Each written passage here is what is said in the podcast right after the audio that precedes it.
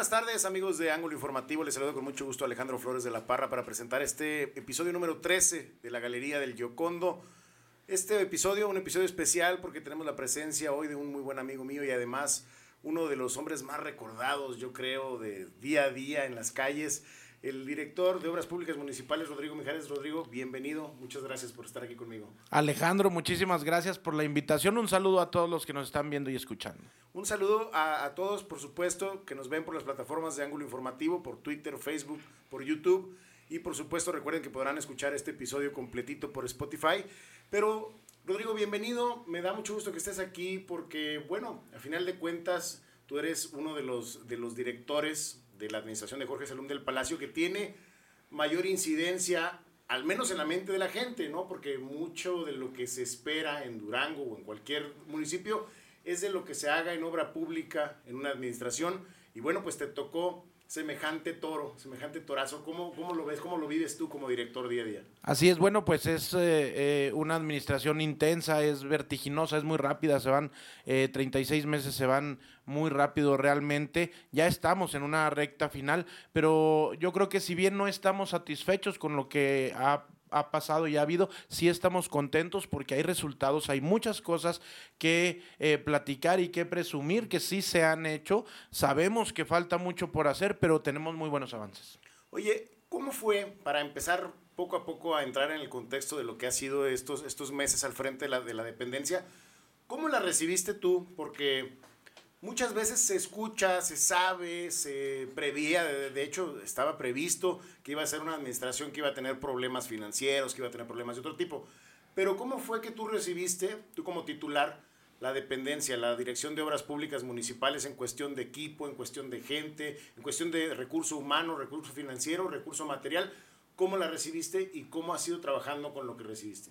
Pues fíjate, Alejandro, que realmente cuando llegamos eh, con el equipo a la Dirección de Obras Públicas Municipales a hacer el tema de entrega-recepción, empezamos a ver ahí todo lo que sí había, lo que no había y lo que de veras se adolecía en, eh, la dirección. Ya entrando en, en, labores, digamos, eh, nos dimos cuenta de que pues estaba prácticamente desvalijada. Eh, la, Dirección de Obras Públicas Municipales tenía en sus cuentas eh, de, presupuesto para terminar el año, entras en septiembre, para terminar hasta el 31 de diciembre, un eh, recurso, por ejemplo, en mantenimiento vial de 86 pesos. Lo dije algunas veces en los medios de comunicación, era increíble. 86 pesos para el último cuatrimestre del Así es, 86 pesos, o sea, 8 monedas de 10 pesos y 6 de a peso. Eso había en, en, la cuenta de mantenimiento vial, por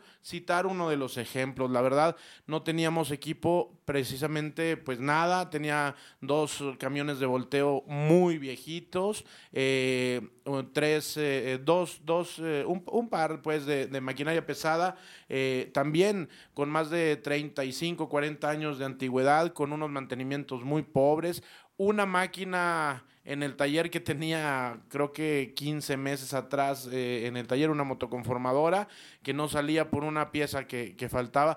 Realmente sí encontramos algo que se estaba cayendo a pedazos.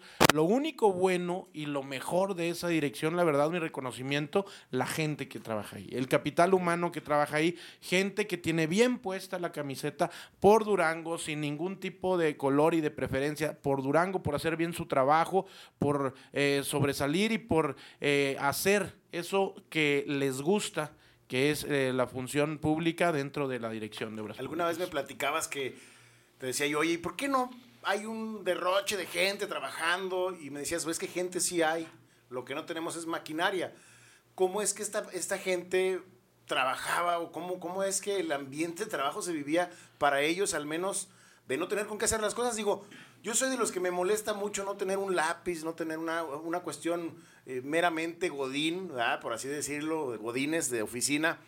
Pero ya para no poder hacer tu trabajo con picos, palas, con maquinaria, con material inclusive, ¿cómo es que lo vivían ellos? ¿Cómo lo percibiste tú al menos cuando llegaste y cuando te decían, oiga, Arqui, pues no tenemos con qué hacer las cosas? Fíjate que había mucha frustración y realmente cuando yo llegaba y les platicaba los planes que teníamos para obras públicas municipales, no nos creían. Hubo un subdirector eh, que eh, por ahí él ya lleva, hasta donde sé, creo que 13 o 14 directores de obras públicas municipales en su haber en más de 30 años. Eh, yo le decía los planes que queríamos hacer y me decía, no, dice, así llegan todos con esos planes muy ilusionados, pero pues, se van dando cuenta de que las cosas no caminan y se atasca todo. Eh, la gente frustrada, eh, traíamos operadores de maquinaria en funciones de velador, en funciones de, de maestro albañil, en funciones de ayudante de maestro albañil. Realmente era un, un tema eh, ciertamente indigno hasta para la misma gente que trabajaba. Por eso yo creo que ahorita sí hay un cambio, hay un cambio muy bueno, eh, hasta en la actitud de la gente, eh, cómo se sienten ellos al estar ahorita trabajando en máquinas nuevas, en máquinas en, en, condiciones mucho más dignas, en, con certificaciones nuevas de las mismas marcas, de las máquinas que capacitaron a la gente, que si bien ya eran operadores, pero ahora pues ya tienen las capacidades para estos equipos que son pues más tecnológicos, más novedosos que los que a ellos les enseñaron hace muchos años, pero realmente eso también fortaleció el ánimo de, obras públicas municipales al día de hoy, pues es algo muy diferente. el desarrollo personal y profesional de así es, o sea, empezar a hacerlos trabajar mejor y con mejores herramientas. Y más contentos, más, más, más en lo que les gusta, realmente. Porque la entrega de la gente ahí estaba, ¿no? O sea, yo sé que en madrugadas, en, digo, de pronto te encuentras a las cuadrillas trabajando a altas horas de la noche, en domingos, días festivos, y pues yo creo que la gente al final muchas veces se va a señalar la falta del trabajo, que siempre va a faltar algo que hacer, pero no valoramos como ciudadanos el esfuerzo de muchos que están ahí atrás, que son los operativos, que son los que se llevan al final, pues la, la, la, friega, ¿no? De hacer las cosas. Ahora, cuando llegaron, pues no nada más obras públicas, hasta donde se ha visto y todos sabemos, la administración en general y completa tuvo problemas financieros, los tiene a la fecha de hoy, aunque ha avanzado mucho y lo platicábamos también aquí con el presidente hace tiempo. Ha habido un gran avance en el pago a proveedores, en el pago de deudas que no eran de ustedes, pero que se han avanzado, en no generar más deuda. Hoy me llamó mucho la atención que la directora de, finanzas habla de, bueno, que hay una, una, nueva deuda, pero explica, se ha pagado esto y esto y esto, y entre otras cosas, algo que me, me, sonó mucho fue precisamente, y, y, me sonó precisamente porque iba a platicar hoy contigo, que ya quedó pagada esta maquinaria nueva que hace algunos meses ustedes presentaron y presumían porque pues lejos de que se haga una deuda enorme para comprar material y maquinaria para, pues bueno, trabajar, sí, dar resultados y heredarle a otra administración la deuda, eso me parece muy valioso. Son 76 millones de pesos. ¿Cómo le hicieron? ¿Cómo se les ocurrió comprarla? ¿De dónde salió el dinero? ¿Cómo fue posible, a pesar de todas estas situaciones financieras, que hoy en día estén trabajando con esta nueva maquinaria?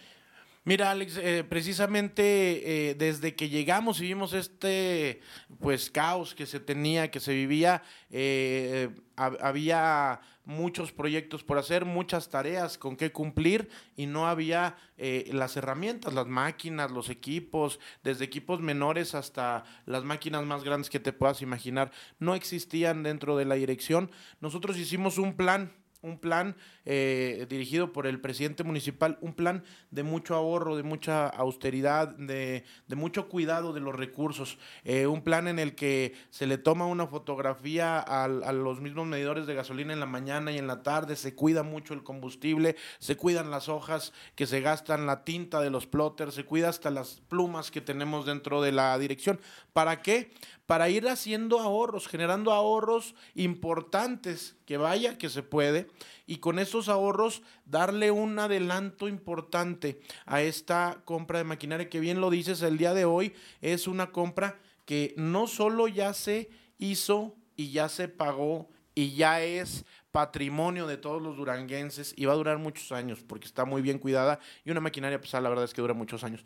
También se va a alcanzar a amortizar todo su costo dentro de este trienio. Así con los poquitos meses que nos quedan, realmente esta maquinaria va a poderse amortizar y a quedar como un patrimonio eh, al 100% en eh, la en la próxima administración, funcionando al 100% y ojalá eh, la próxima administración que llegue lo aproveche mucho porque pues si nosotros con algunos 11 meses teniendo esta maquinaria ya tenemos números récords en prácticamente todos los sentidos, eh, la verdad es que eh, yo creo que una administración que lo use 36 meses hubiera sido mi sueño, hubiera sido mi sueño llegar, ver la Dirección de Obras Públicas Municipales con un buen, digamos, un buen stock de carpeta caliente para trabajar, un buen stock de cemento grava, arena para hacer concreto, maquinaria, el equipo, la gente, olvídate, si hubiéramos recibido esto hace 36 meses,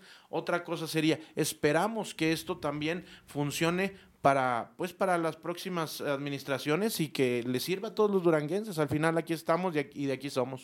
Oye, parte de la gran crítica que se hacía a nivel político primero por parte de algunos integrantes del Cabildo, ahorita quisiera que me platicaras cómo es tu relación con el Cabildo pero el, eh, uno de ellos, David Payán, regidor del PRI, eh, parte de lo que gran criticaba era, era precisamente que se hacía el trabajo de una manera muy artesanal.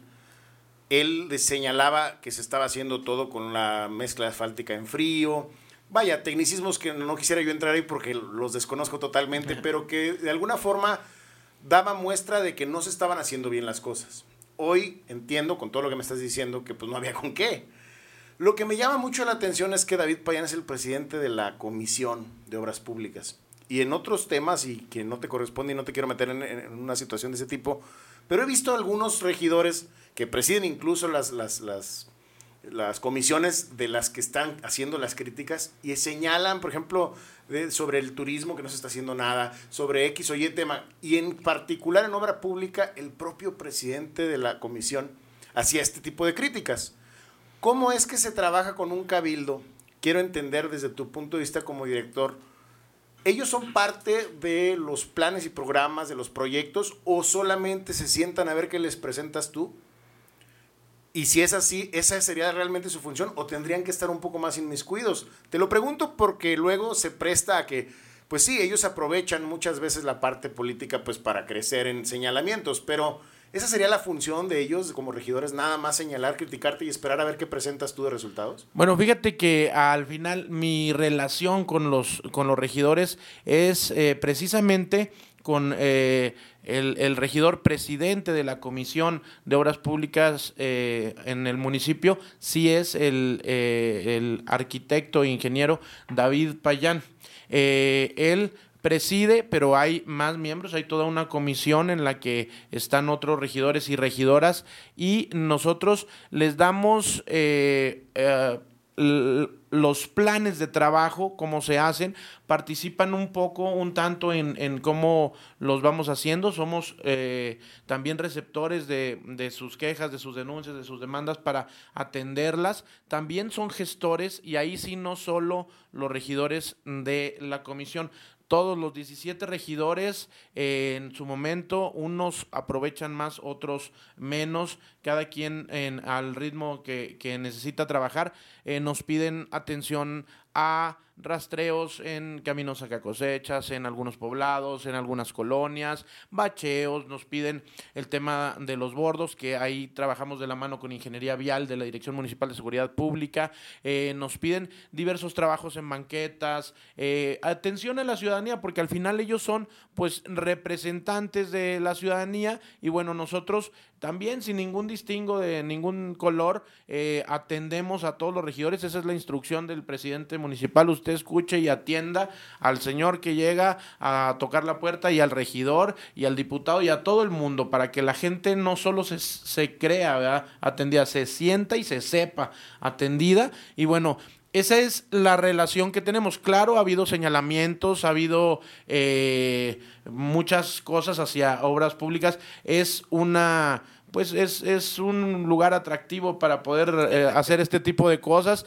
Yo creo que si alguien se queja de un bache, nadie le va a decir que no es cierto, eh, aunque los trasfondos no sean tan técnicos o, o, de tanto servicio. Yo siempre he tratado de contestar a esos señalamientos con trabajo, con eh, resultados y pues eh, con mi tema técnico, ¿verdad? Porque en este momento de mi vida y en este punto, en el encargo que yo tengo, soy un técnico, no, no es un tema realmente político en el que yo me pueda mover, pero sí estamos tratando todo el tiempo de atenderlos, de que los regidores también se sientan atendidos, porque al final ellos son eh, los representantes pues, de la gente, ¿no?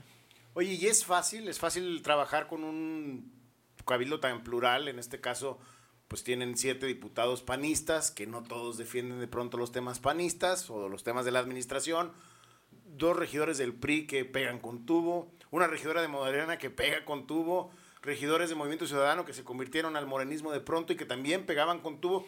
O sea, ¿cómo es, ¿cómo es el día a día para ustedes, al menos en la cuestión del sobrellevar lo político con lo técnico? Porque me, me queda claro que tu, que tu chamba es meramente técnica, operativa, que lo político llega a otro, a otro nivel, pero ¿cómo es llevarlo? Porque ellos, insisto, aprovechan mucho esa parte. ¿Cómo es para ustedes llevarlo? Tú, para tu equipo, para tu gente, sobre todo para los que se llevan la friega en la calle. Absolutamente. Mira, la verdad es que los regidores que se han acercado a, pedir alguna gestión, a, hacer equipo, realmente sí llegan eh, haciendo equipo. Yo no tengo ninguna queja de ningún regidor. Todos nos han tratado, al menos a mí y a mi personal, con, eh, con eh, la mejor mano, la verdad, con guante blanco. en el micrófono una cosa, pero ya en persona es otra. No, la verdad es que nos saludamos amablemente, nos vemos en, en, algún lugar público y nos saludamos. Eh, ahorita precisamente aquí iba saliendo una regidora del lugar donde estamos y la saludé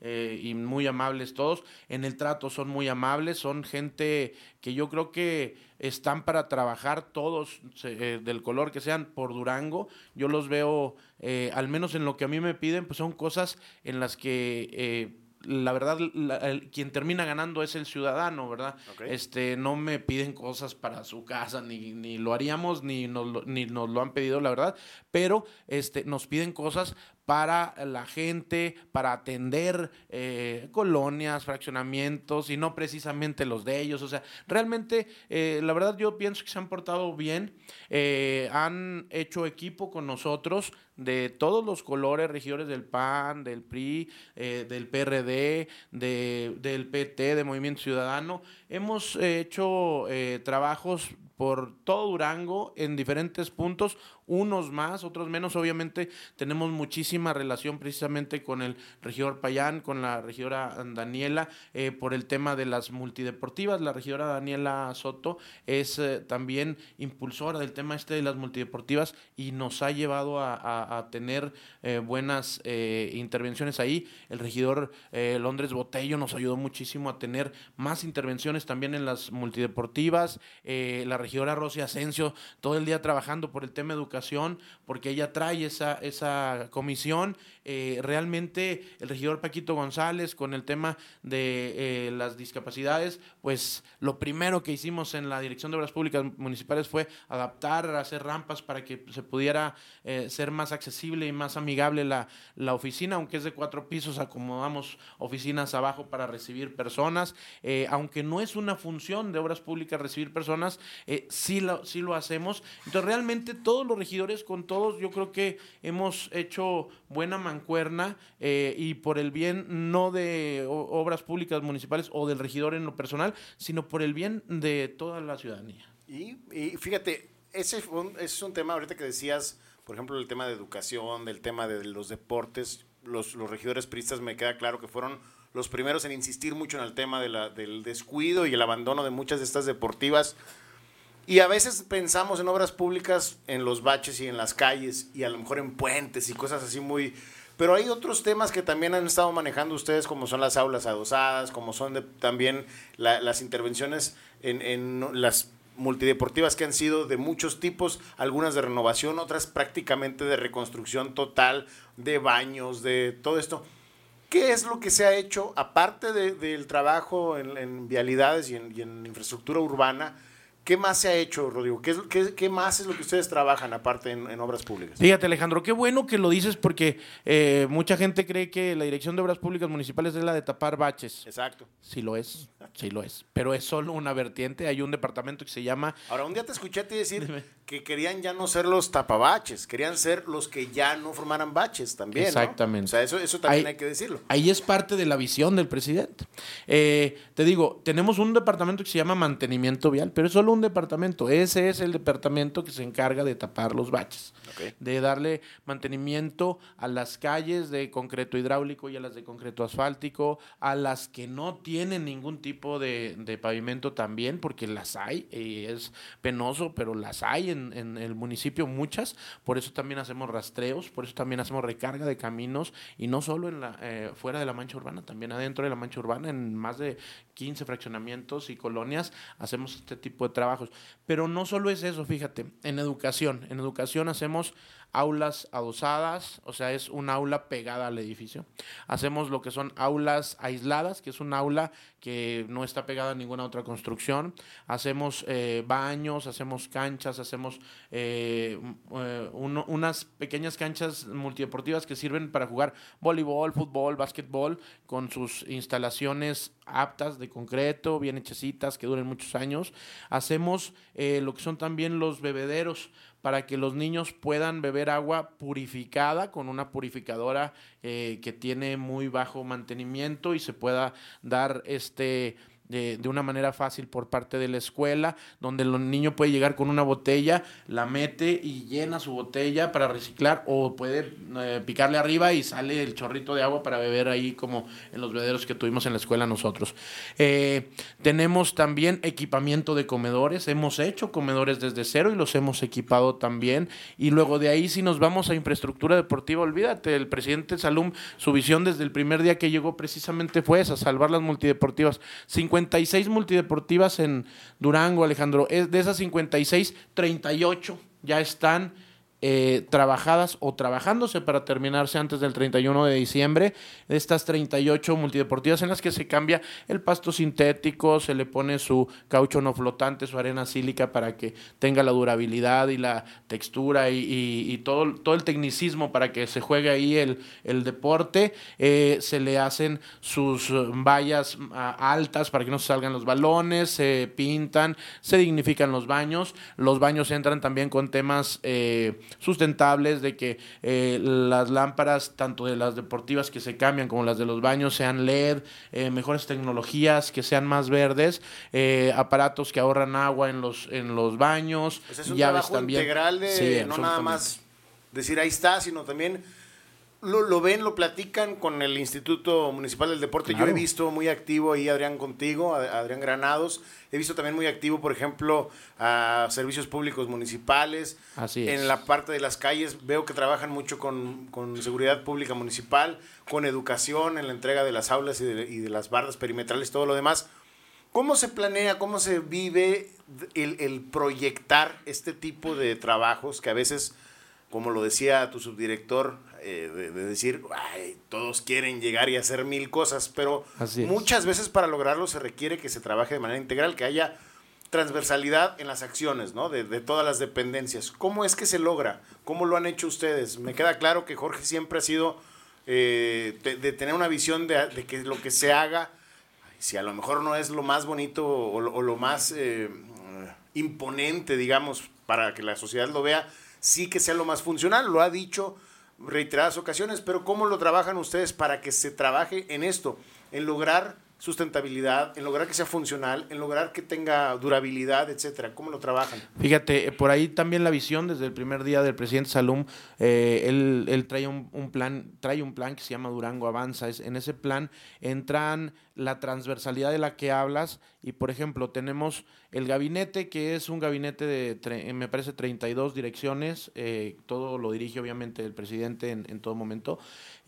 tenemos gabinetes funcionales es decir, hay un gabinete que se llama Modernidad y Desarrollo Urbano, en el que está obras públicas, está servicios públicos, está seguridad pública, está recursos naturales, está eh, desarrollo urbano. Eh, en, en, este se hacen trabajos transversales, como lo que ahorita estamos haciendo. Estamos interviniendo 15 eh, cruceros eh, 13 vialidades importantes y 70 cuadras en cambiarles al 100% la carpeta asfáltica. Con esta maquinaria nueva entramos en la noche, estamos, empezamos a las 10 de la noche, para las 11 ya estamos empezando los fresados, eh, sacamos lo que es el material, eh, digamos la carpeta que tiene baches y todo esto, la sacamos en camiones ya molida, esa se va a colonias a recargar caminos, a, a recargar caminos fuera de la mancha urbana. o sea, se reutiliza. Claro, todo, se reutiliza porque estamos, no, no, no estamos para otra cosa, pero este, a todo le damos uso, pero en, en ese tema llegamos, quitamos esa carpeta, al día siguiente llegamos de día, ponemos la carpeta nueva, carpeta en caliente, con un laboratorio externo que nos cuida la calidad. Cada paso, siempre queremos estar muy seguros de no equivocarnos y sabemos que nos podemos ir en cualquier momento y queremos que todo se quede en orden. O sea, este laboratorio llega y, revisa que sea la calidad que debe ser, la mezcla, todo, el grosor, etcétera. Son dos laboratorios, uno el de dentro de obras públicas, pero otro es un laboratorio externo que no es ni de los contratistas que hacen la carpeta, ni es de obras públicas es un laboratorio externo. Esta figura aparece en muchas eh, obras importantes. Un laboratorio externo que garantice la calidad, que los procesos sean correctos, que las mezclas asfálticas tengan el contenido asfáltico que deben de tener, ni más ni menos, que la temperatura a la que llega la carpeta sea la adecuada, que la temperatura a la que se trabaja la carpeta sea adecuada, que la liga, o sea, el pegamento, digamos, que le ponemos al piso para ponerle la carpeta nueva tenga los contenidos de lo que debe ser y esté eh, tanto rendimiento por metro cuadrado, o sea, que tenga suficiente, ni de más ni de menos. Todos estos detallitos los cuidan. Entonces, ahí pues ya podemos ir garantizando que los trabajos están bien hechecitos, como debe ser, como nos ha marcado mucho el presidente. Pero fíjate, ahí seguimos, dejamos la carpeta ya lista y luego entra servicios públicos.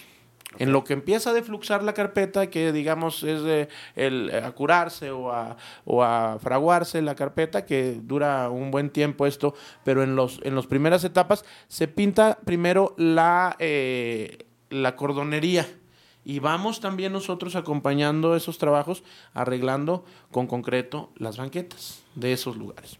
Y luego eh, llega. No es nada más. No, no. El, es, tráfico vehicular. Es un trabajo integral. y luego llega Ingeniería Vial.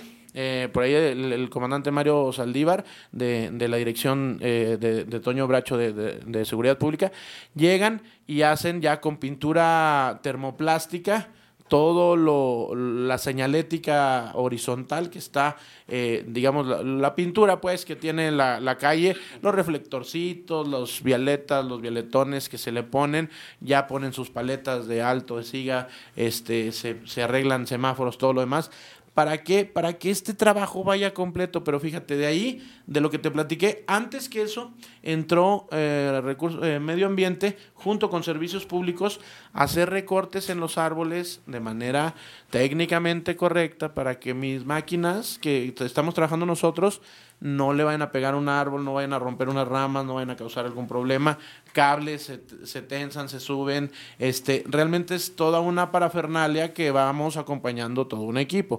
Después de esto, eh, todavía regresa a servicios públicos con eh, trabajos ya de poda digamos, estética, ya de los arbolitos y esto, ahí se salva lo que se pueda, si hay alguna plaga también entran los de recursos naturales a, a darle algún tratamiento a, los arbolitos. Realmente bien, bien preocupado el presidente y ocupado en que, en que se esté cuidando el tema. Y bueno, así seguimos y terminamos con pues ya la pintura y la cereza del pastel, que esto esté limpiecito y se entregue en perfecto estado. Por eso es un gabinete funcional, es un gabinete que, que tiene esta, estas tareas y aquí entran pues muchas direcciones realmente. Oye, y luego, eh, bueno, me, me, me decías que llegaste con una idea como director, llegaste y la platicaste con tu equipo, muchos no te creían hoy tiene una realidad distinta. Hoy trabajan con mejor maquinaria, con mejor equipo, incluso, no sé, esa ha sido mi percepción, tú me desmentirás, creo que hasta en sus uniformes y sus botas y todo, los veo muy renovados, o ni las usaban, si les que ya las tenían, porque se nota una, una dinámica distinta. Pero del proyecto que tú tenías o que ustedes tenían como administración a lo que van a poder lograr en 36 meses, cómo se sienten, cómo lo ves y qué podemos esperar los ciudadanos para decir, para poder evaluar, porque con estos datos que hablábamos antes de lo que no se tenía, de lo que se tuvo que hacer para tenerlo y ahora que se tiene lo que se pueda lograr con ello, ¿cómo te sientes y cómo lo proyectas tú para agosto del 2022? Fíjate bien, ¿cómo me siento? Me siento contento, pero no satisfecho. Esa se la copio mucho al presidente. Te voy a decir por qué. Porque realmente todo lo que llegamos a querer hacer, o la gran mayoría, se logra. Pero eh, lo que falta ahora sí que es eh, recurso para hacerlo más veces. Es decir, eh, nosotros queríamos y quisimos y logramos resolver las inundaciones en diversos puntos de la ciudad, con un proyecto sustentable que trajimos que se llaman pozos de recarga freática. Diseñamos los pozos de la mano de gente del Instituto Politécnico Nacional, del Tecnológico de Durango, de Aguas del municipio de Durango, de eh, Conagua. Y, eh, en obras públicas conjuntas y juntas de trabajo se hace un diseño de un pozo de absorción eh, totalmente, digamos, amigable libre de mantenimiento, fuera de limpiarlo. No hay que hacer alguna otra cosa para que funcione. No tiene ningún motor, no tiene ningún tipo de pieza móvil tiene charolas que separan los aceites y las grasas para que no se vayan a la madre tierra, tiene una parte que separa los sólidos del líquido para que no se vaya ese sólido tampoco a la, a la, tierra, recarga los mantos freáticos en la mitad del tiempo que si lloviera en algún jardín, en alguna parte eh, que se pudiera transminar el agua, esto viene a ayudarnos a cuidar el agua y a esos problemas de, de inundación pues viene a solucionarlos. ¿Dónde lo hemos hecho? Lo hemos hecho ya en 20 puntos de Durango. ¿Cuánto queríamos hacerlo? Lo que yo lo quería hacer eh, por, por la, la, la, visión del presidente, era 90 lugares que lo pudiéramos hacer.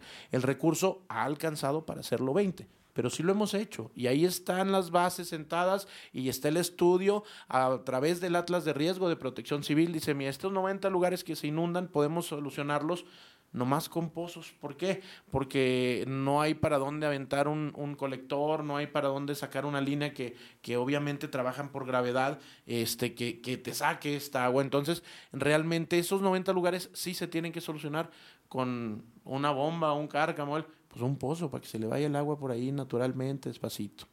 En ese sentido... Pues es una obra que da dos soluciones. Sí, claro. entiendo. Perforas, supongo al decir pozo, entiendo que perforan se va el agua que normalmente se acumulaba y que provocaba inundaciones. Exactamente. Que obviamente provocaba daños al patrimonio de la gente. Así es. Además del peligro que siempre implica estar, digo, por cuestión incluso hasta del dengue y de otras cosas. Exactamente. Y se va al subsuelo y recarga los, mantos el manto freático del Valle del Guadiana. Es, un, es un proyecto que está para ganar premios, la verdad, no es porque lo diga yo, pero realmente sí es un proyecto importante. Se compone de, de dos uh, artefactos, digamos. Uno es la caja de captación. La caja de captación está en el punto más bajo del charco. Eh, pero no siempre es el lugar que tiene mejor absorbencia. Entonces de ahí se, con, se, se capta el agua y se conduce por gravedad a el lugar cercano a 30, 20, 50 metros que tenga la mejor absorbencia. Ahora, si en el camino hay un parquecito, como lo es enfrente de la, de la Deportiva eh, Benito Juárez, eh, ahí le hacemos derivaciones para que también esté mojando, para que también esté humedeciendo el terreno donde están los árboles y ahí se vaya algo de agua. Y luego ya vamos a lo que es el pozo de absorción, es un pozo con eh, grava de diferentes granulometrías, desde matacán muy grande hasta, hasta grava triturada, para que filtre y baje el agua lo más pronto posible. Previo a un estudio de a qué distancia está el agua, habrá pozos que tengan 17 metros de fondo, habrá pozos que tengan 37 metros de fondo, habrá pozos que tengan 6 metros de fondo. Eh, van variando y aparte es barato, 20 pozos. Cada uno de ellos en promedio ha costado 250 mil pesos. 250 mil pesos yo creo que los amortizas en los daños que le hace una inundación a, las dos, tres cuadras que le resolvemos entre salas, televisiones, eh, la, la, enfermedad del estomacal que te va a dar y, y, que el carro ya no funcionó y todos estos temas, ¿no? Entonces realmente nos soluciona la inundación. Ahora, hay que decirlo, soluciona la mayoría de las inundaciones y las que sí llegan a negar y a ganar el agua, pues se van mucho más rápido. Inundaciones que duraban semanas o días, pues ahora eh, si llueve muy fuerte, O sea, puede ser duran no- algunas Puede horas. ser que no mitigue por, al 100% la inundación, se inunda, pero en cuestión de horas, mucho Así más es. rápido se va. Pueden llegar a ser rebasados, pero también 25 milímetros de agua ya son un buen de agua, ¿no? De los peores aguaceros de este año, 25 milímetros de agua, todos ellos, este, pues, pudieron nuestros pozos de absorción con todo. Hubo muchas quejas de baches que nacieron por la, humedad Ah, claro. la humedad de las No, lluvias. eso- Pero no escuché de ningún tema de inundaciones graves. Fíjate, no había pensado, honestamente, y mira que le doy seguimiento últimamente a los temas de, de- de la administración, no había pensado que este tipo de obras estaban ayudando a eso, a que también haya menos problemas para la gente, para este tipo de, de situaciones. Así es. Es un, es un tema que te, ahí sí te soluciona el tema social de la inundación y te soluciona el tema de la falta de agua. No vamos a, vamos a ser realistas y, y con 90 pozos no vamos a tomar agua todos toda la vida.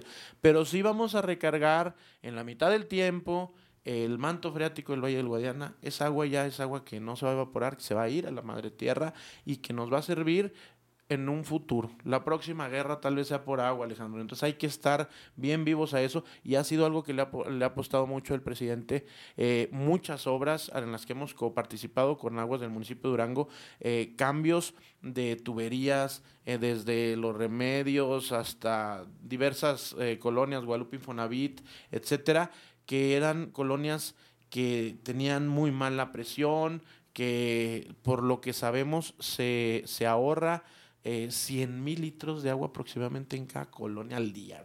O sea, muchísima agua. O sea, era agua que se que se estaba desperdiciaba, desper- que no claro, llegaba, claro. agua ya potable que no llegaba a las Así casas. es. Fíjate bien, de lo, de lo que se de lo que supone que se estaba bombeando, Ok. haz de cuenta, se bombeaban 10 litros de agua, pero multiplícalo, ¿no? De esos 10 litros llegan a la casa 5. Los otros 5 se cayeron en, en fugas que no salen a la superficie y que están ahí eh, chupando agua. Entonces, y ya de esos 5, pues todavía llegan a una casa en la que si no somos responsables, ¿cuánta no desperdiciamos? Entonces, por cada litro de agua que se bombea, ¿cuánto usamos realmente y cuánto desperdiciamos realmente? Ahorita, en, al menos en estas zonas que se han estado reparando, de cada 10 litros de agua que se bombean, pues llegarán prácticamente los 10. Entonces, sí estamos tratando de cuidar los recursos hídricos de una manera importante, puesto que el presidente sabe que el agua está cada vez más escasa, que el agua eh, pues debería ser de la mayor calidad y es un luchador precisamente de estos proyectos. Oye, y luego se está, bueno, alguna vez plantearon el utilizar aguas tratadas para regar los, lo- las áreas verdes. Claro que es un tema que le toca a servicios públicos, pero yo creo que estás más enterado que yo. Ya lo hacemos. De, de utilizarlos para no estar regando con pipas Así es. y estar desperdiciando también la menor cantidad de agua posible. Así es. Todo esto que, que va enfocado a quedar abajo de la tierra, Rodrigo. O sea, la gente no lo vemos. La gente, pues sí, veo que a lo mejor están haciendo algo o a lo mejor está mejor mi calidad en el agua o la presión del agua, quiero decir. Y están mejor algunas cosas, pero no me doy cuenta de la obra. Y muchas veces mm, muy claro me quedó porque varios me lo dijeron así cuando se los he preguntado personas que han pasado por esas administraciones o por alguna otra o que pretenden llegar y les digo, oye, ¿y por qué nunca se había hecho algo así? Me decían, bueno, pues es que esto no se ve y con lo que no se ve, pues no se puede cacarear y cuando no lo cacareas, pues no te sirve políticamente. Así es. Entonces, entiendo que el, el proyecto de esta administración de Jorge Salum, de ustedes como su, equipo, su gente, no es que haya algo que se pueda ver, pero sí que pueda servir mejor. O sea, que sea la prioridad sea la funcionalidad por sobre el reconocimiento social. Me quedo con una frase que dijo el jefe Salum en su informe. Eh, dijo, hicimos un túnel chaparrito, chiquito, para que pasara la gente de un lado al otro y no las anduvieran matando, no las anduvieran atropellando. Porque no queríamos hacer un proyecto para ganar aplausos. Queríamos hacer un proyecto para salvar vidas.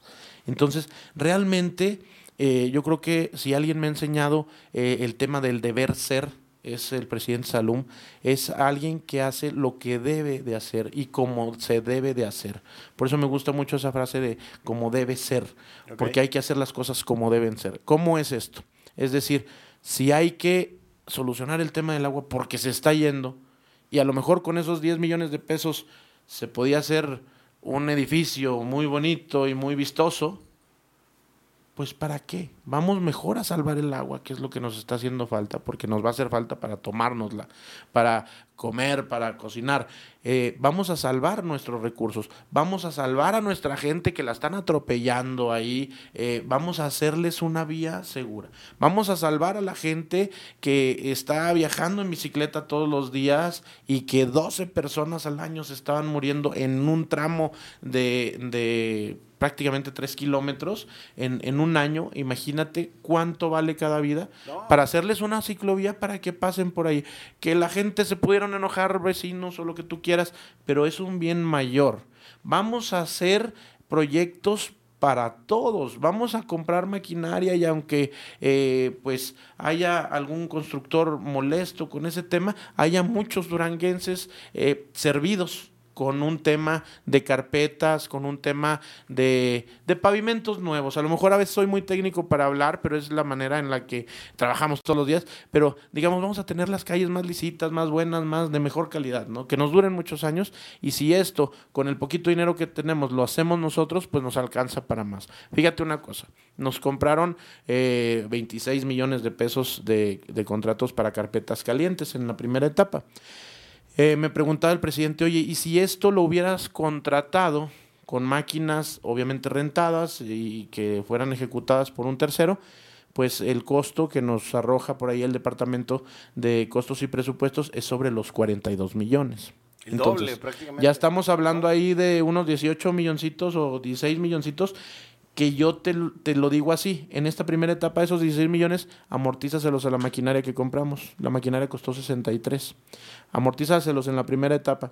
En la segunda etapa va a ser más o menos del mismo tamaño, entonces ya vas a haber amortizado 32 millones aproximadamente.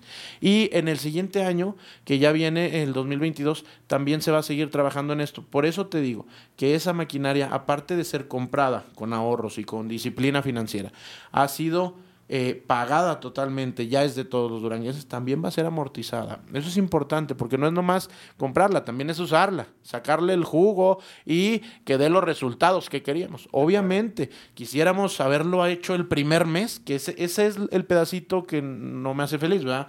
Tuvimos que esperar 20 meses para comprarla, pues para ahorrar y porque estaba todo muy, muy lastimado en las finanzas, pero ojalá la próxima eh, eh, administración que venga pueda usar sus 36 meses de maquinaria y dar eh, resultados pues de más del triple de los que dimos nosotros. Qué bueno, porque tampoco estamos aquí por los aplausos, estamos aquí por el bien de Durango. De veras que ya le tocaba a Durango alguien que se preocupara más por Durango que por sus aplausos.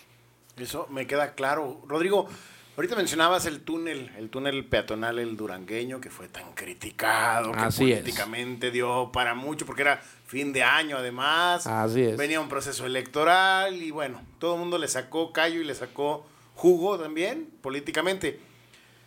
El hacer esta obra, que a lo mejor alguna parte de la sociedad, eh, la gran mayoría al menos de los que yo he escuchado, expresan precisamente eso, que no es un túnel bonito, pero pues nunca se buscó que fuera bonito, hasta donde yo entendí. pero vale mucho que una obra como esa se haya hecho precisamente por una vida que salve, yo creo que ya valió lo que costó. Exactamente. Pero causó un desgaste muy grande en las laterales del, del bulevar Armando del Castillo y ayer yo los veía, o antier, no recuerdo, por la noche ya trabajando en esa parte, levantando la carpeta y poniéndola y amaneció ya toda muy bien. Por ahí leí algunos comentarios en redes sociales. Creo que el manejo que has tenido en tus redes, en, cómo has expuesto el trabajo, también ha servido para que la gente se esté dando cuenta de qué se está haciendo y cómo se están logrando las cosas. En este caso, trabajar de noche para causar menos molestias en un cruce que es muy importante, además, muy importante por la afluencia vehicular. ¿Por qué es tan importante o por qué la primera etapa del trabajo que están haciendo se está haciendo en cruceros? Como el que se hizo, por ejemplo, en Heroico Colegio Militar y 20 de noviembre, que tenía años, que no se hacía lo suficiente, que siempre se trabajaba un poco y de todos modos a los meses era nuevamente un lavadero, porque quedaba como, como si estuvieras en un, en un lavadero de piedra.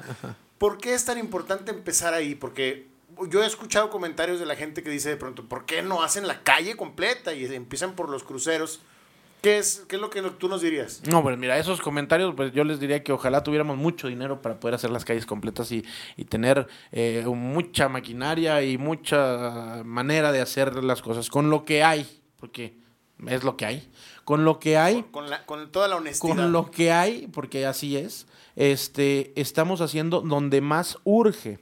Okay. ¿Dónde urge más? Voy a tratar de no ser técnico, de ser muy, muy, muy explícito. En, en un cruce digamos que se da la mayor cantidad de fuerzas y de cargas porque ahí los vehículos pesados y ligeros enfrenan, dan vuelta, eh, aceleran y eso provoca cargas en el pavimento.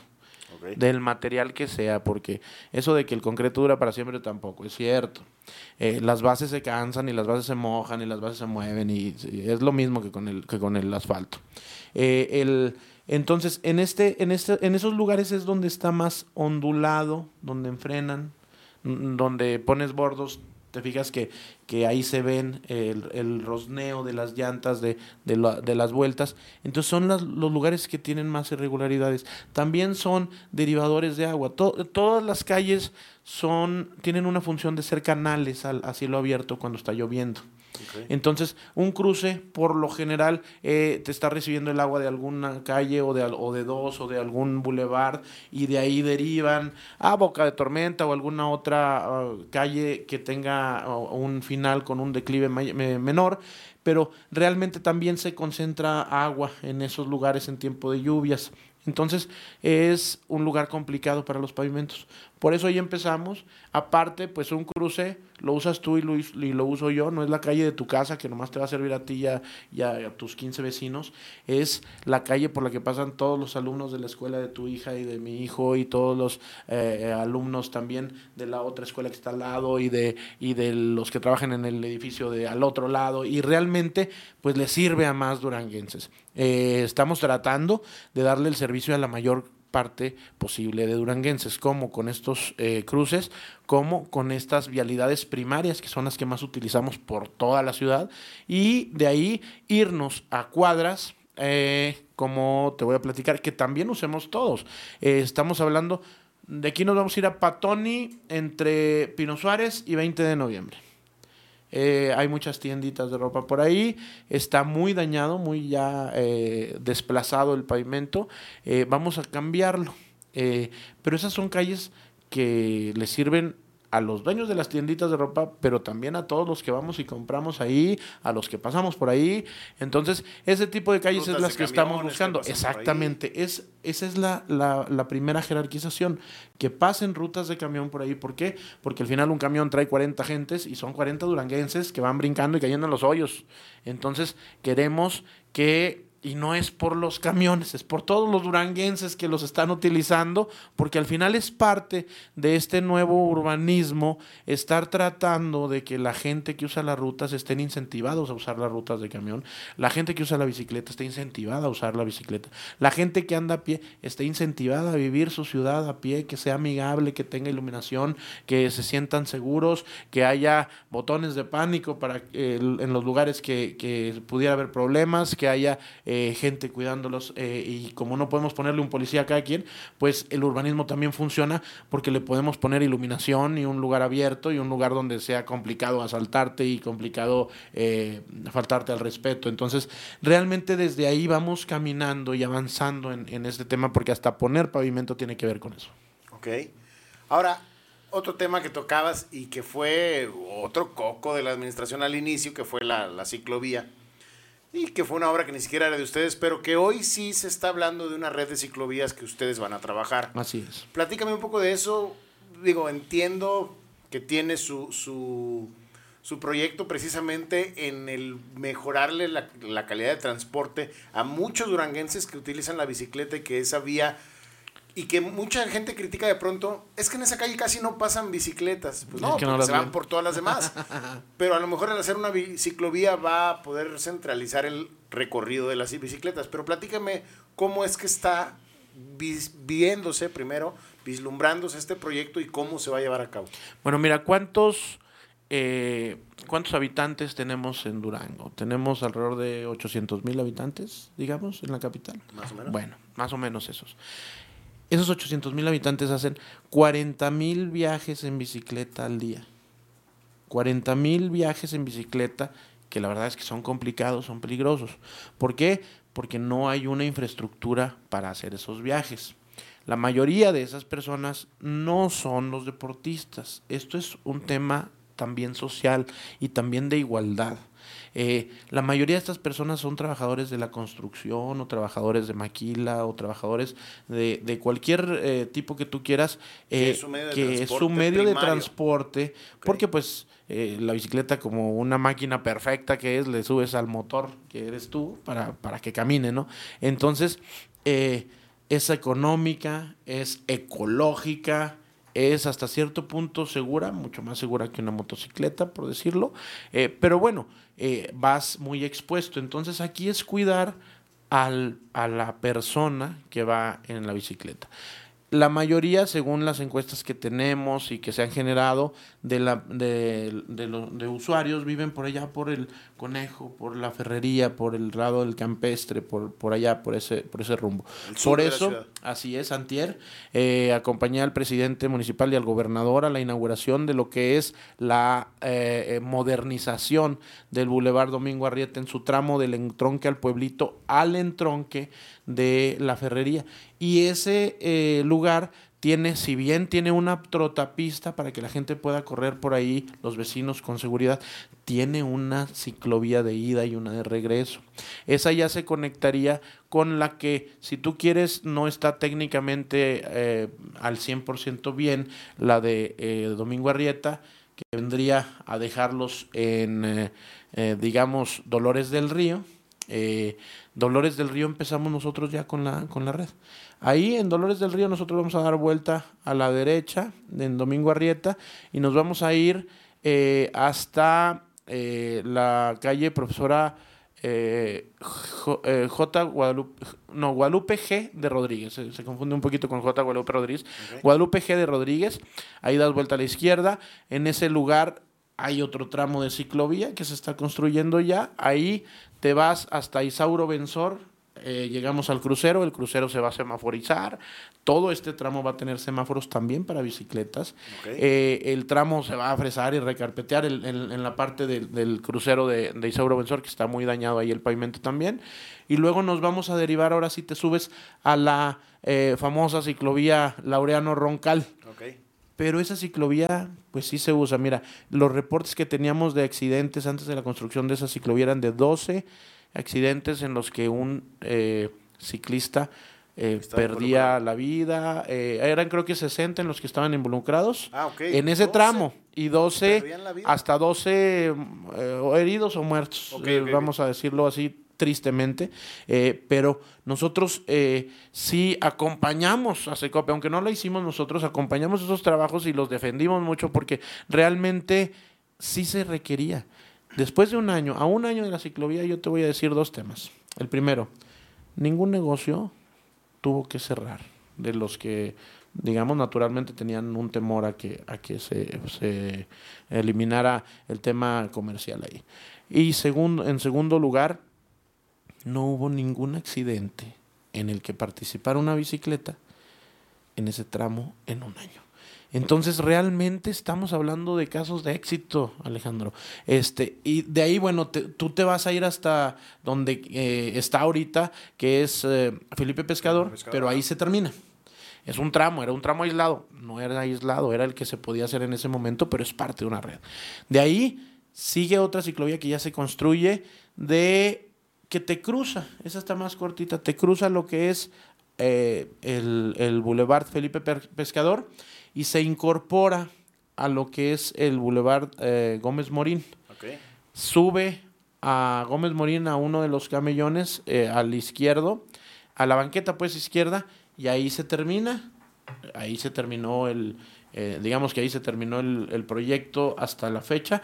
Se va ahí ya el urbanismo táctico lo tiene bien marcado, ahí están las rodadas de las bicicletas que pasan por ahí y ahí te bajas, pero ya estamos hablando que estamos logrando lo que queríamos desde un principio, conectividad de eh, aquel, aquel rumbo de la ferrería hacia el 5 de mayo, hacia la zona industrial, hacia las colonias del norte, que es donde la gente está trabajando en este momento, donde hay maquiladoras, donde hay esto y lo otro, que regularmente sí se hace para allá. También hay otras vías, claro, estamos ahorita eh, explorando posibilidades con el presidente que quiere que se hagan más ciclovías y que quiere que sean lo mejor posibles. Entonces ahorita ya hay más tramos en la mesa, ya costeándose, ya viendo cómo entran al Implan, si entran este año, si entran en el que sigue, pero se está trabajando porque esto también es movilidad, es urbana, es sustentable, eh, también ayuda a este, es un proyecto de igualdad. La gente que no tiene vehículo, pues ya puede eh, eh, moverse en un, en un vehículo mucho más económico, que no necesita combustible y no necesitas gastarle dinero para, para moverte y pues lo puede hacer eh, de una manera segura. Es una cuestión de seguridad, de, dar, de brindarle, como bien decías, oportunidades a, a, la gente que tenga pues mayor igualdad, ¿no? Al final es muy importante pensar a veces eh, nos sentamos en nuestro carro y decimos, hijos de su madre, y, la bici no me deja pasar y me está quitando tiempo pero no pensamos que a lo mejor él ya lleva un trayecto de 40, 50 minutos, una hora, dos horas. Pedaleando. Pedaleando en su bici, que es su único medio de transporte, que es la única manera en la que puede llegar a ser productivo y trabajar. Exacto. Y que día a día está exponiendo su vida. Al final de cuentas, bueno, con la estadística que me decías, me sorprende, realmente me llama mucho la atención. De sesenta y tantos, supongo que es por un año, sí, por un año. y tantos eh, eh, accidentes si un accidente pensando en lo menos que te pueda pasar, pues te, te, arruina el día. Ya vamos a pensar que no te pasó nada, gracias a Dios, pero al menos te arruinó el día, te puede quitar hasta, tu día de trabajo, ya no fuiste productivo, no te lo pagaron. Vaya, tiene muchas implicaciones que para la gente que anda día a día en bicicleta significa mucho. Y que a lo mejor son los menos, ¿no? O sea, en cuestión de, de, de cantidades de, de, ciudadanos que están siendo beneficiados, podríamos pensar, pues son menos de los que estamos en un vehículo o de los que vamos en el camión o de los que estamos utilizando otro medio de transporte. Pero darle la oportunidad a esa gente me parece muy valioso, me parece que precisamente así se debería de planear muchas políticas públicas, ¿no? Con igualdad. Hay quien aplaude hoy programas sociales para los que menos tienen y me parece que deben de darse, pero no solamente los programas sociales, sino las obras que se hacen para que la gente que menos tiene, menos recursos, también pueda tener una mejor calidad de vida dentro de lo que es su día a día también me parece muy valioso y creo que eso también se debe de ponderar. Exactamente, Alejandro. Precisamente eso es eh, eh, este tema de compartir la ciudad, de que el peatón sea el protagonista de la ciudad y bueno, ir desplazándole espacio al vehículo porque eh, vivimos en un, en un lugar que se ha querido diseñar pues muy autocentrista, es decir, el, donde está la calle ancha para mi carro en el que voy a pasar, mi vehículo automotor en el que yo voy a andar eh, en él, pero mm, a veces no pensamos en dónde, cuando me baje, cómo le voy a hacer para ir a, al punto al que, al que me voy a bajar, ¿no? Entonces, y también, pues queremos estar muy acostumbrados a pararnos afuera del negocio y ahí meternos, o sea, realmente es irnos educando a compartir la ciudad, a tener espacios eh, peatonales, semi-peatonales, a tener espacios eh, de seguridad para los, para los uh, transeúntes, para la gente que va a pie, como este túnel, como otros artefactos urbanos que hemos estado poniendo, como, eh, digamos, reductores de velocidad que son muy dramáticos enfrente de la Escuela de Ciencias Químicas. he escuchado mucho que, oye, ¿por qué pusieron tantos bordos? Bueno, ahí Ingeniería Vial dijo, oye, esta calle tiene muy alta velocidad. Esta es una vialidad muy peligrosa y son escuelas y la única manera de bajarles la velocidad fue con tanto reductor de velocidad, pero eso también pues te baja los accidentes. Otra cosa que te baja los accidentes bien importante y bien aplaudible de esta administración, la pintura termoplástica. Ahora, como nunca en la historia, Alejandro, está pintado todo Durango, todas las avenidas principales están pintadas, sabes cuál es tu carril y han bajado terriblemente, por lo que me comentaba Toño Bracho, eh, los reportes de accidentes por invasión de carril, que eran los más. Fíjate, desde ahí, ahora, el año que entra, un poquito sí, en, años venideros, los seguros para, de accidentes para los vehículos en Durango van a ser un poco más económicos porque se basan en esos números. Entonces, a todos nos conviene tener la ciudad bien pintadita, eh, bien barridita, bien limpia, bien iluminada, este, como debe ser. Rodrigo, pues muy interesante, muy interesante sobre todo tener la perspectiva y la visión que se tiene desde la administración. A uno como, como ciudadano, tener esa noción de lo que está detrás para la toma de decisiones me parece muy valioso. Ojalá que quienes nos están viendo y nos escuchan así lo puedan eh, percibir, que pueda ayudarnos como sociedad también a entender cuáles son los proyectos urbanos y los proyectos de las administraciones, tanto la, municipal con, con, la estatal y la federal, porque al final muchos proyectos tienen que ver de los tres órdenes de gobierno.